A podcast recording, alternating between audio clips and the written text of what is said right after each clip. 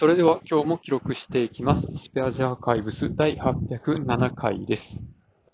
今日は3月15日、時刻は21時ぐらいです。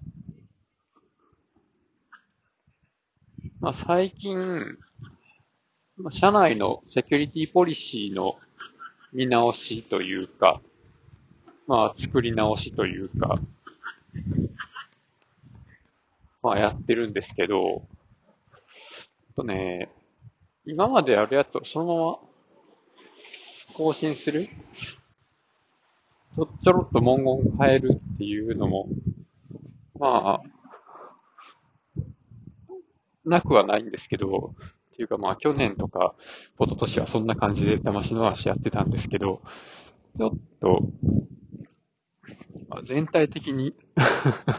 古くなってきたので、あの、そろそろね、作り変えないとなっていうところで、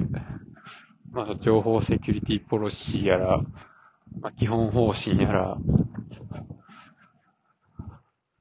対策手順とかね、まあ対応手順とかね、この辺どうしよっかな、みたいなところで、まあ、いろいろな国の組織のすでに作ってくれてるものを見て、まあなんか考えようかなと思って、まあいろいろ見てたんですよ。IPA が公開してるやつとか、あの総務省の方でリンクしてるやつかね。とか、まあ他の省庁とか、そういうところのやつと。で、まあ、割と良さげなのが、最近まで僕も知らなかったんですけど、内閣の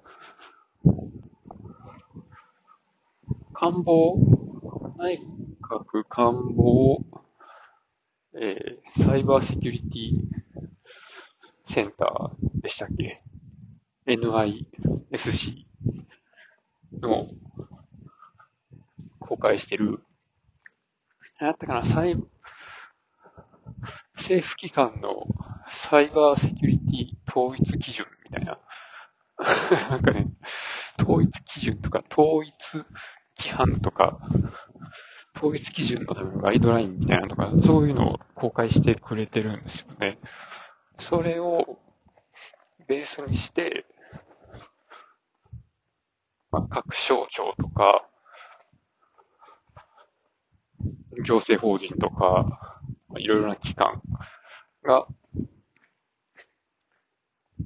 まあ、セキュリティポリシーとかを作って、まあこれまでの、まあ、セキュリティ対策よりも全体的にベースが上がった状態で、で、まあ、なんやったらもっとそれよりもがっちりした規定にしてもええで、みたいな、そういうのがあったので、まあ、これのガイドラインとかをね、見ながら作るのがいいんかなとか思ったりしました。でもね、めっちゃページ数あるんですよね。で、まあ、そんな多いのすぐ読めないんですけど、別のこの総務省が公開している、えー国民のためのサイバーセキュリティっていうページがあって、その中の情報管理者向けの中に、この、情報の抹消の仕方っていうのが載ってて、で、ハードディスクとか SSD は、まあ、これまでだったら、データ処理、消去ソフトを使って抹消するとか、物理的に破壊して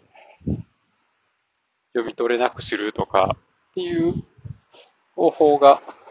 まあ、一般的だったと思うんですけど、Windows だったら BitLocker とか、そういうデータの中身を全部暗号化するような処理がされていれば、その暗号を複合するためのキーを、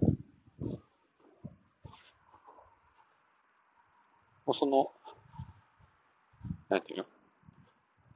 ハードディスクととかとはまた別に破棄することで、複合できなくして、読み取れなくしちゃう。そういう暗号化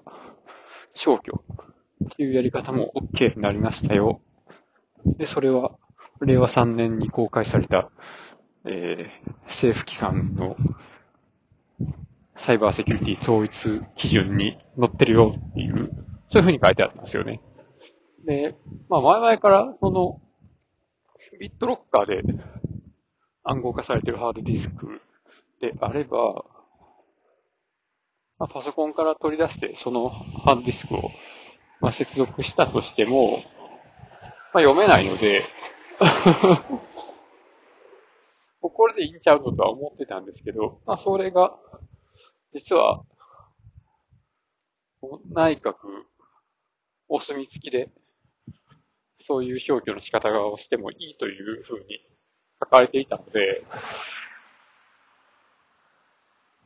あ、これで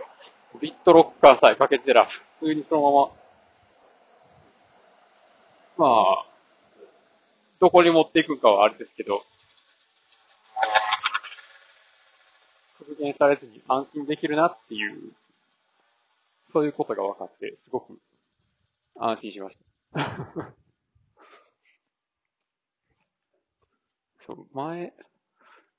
150台か200台ぐらいのハードディスクと SSD を、あの、破棄したときは、なんか、磁気で、磁石で、データを全部読み取れなくするみたいな、そういう機械に通してもらうっていうサービスを使ってやったんですけど、まあ、そんなことをせずに、暗号化されてれば。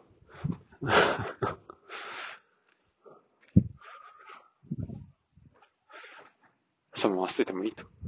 もうね、だから、ビットロッカーの回復機を保存せなければいいんですよね。いやー、だいぶ気楽な感じで処理できそうです。ちょっと朗報ですね。今日はこの辺で終わります。ありがとうございました。